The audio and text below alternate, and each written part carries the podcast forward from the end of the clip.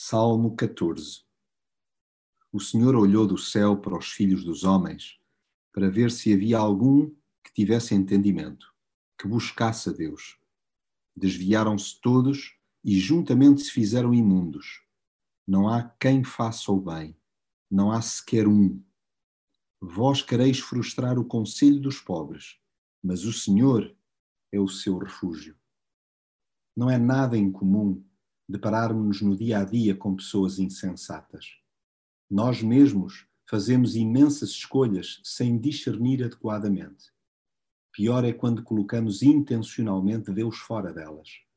E para agravar a situação, há quem assuma uma postura desafiante e provocadora para com o Criador, afirmando à boca cheia que a sua existência é uma falácia.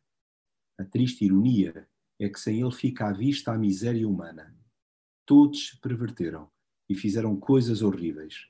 Não há ninguém que faça o bem. E não se trata de nenhuma leitura pessimista ou exagerada, pois o nosso ego apodrece com facilidade.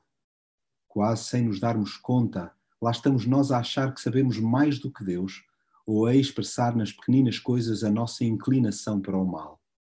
Deus bem tenta encontrar alguém que o procure, mas todos seguiram maus caminhos todos igualmente se perverteram.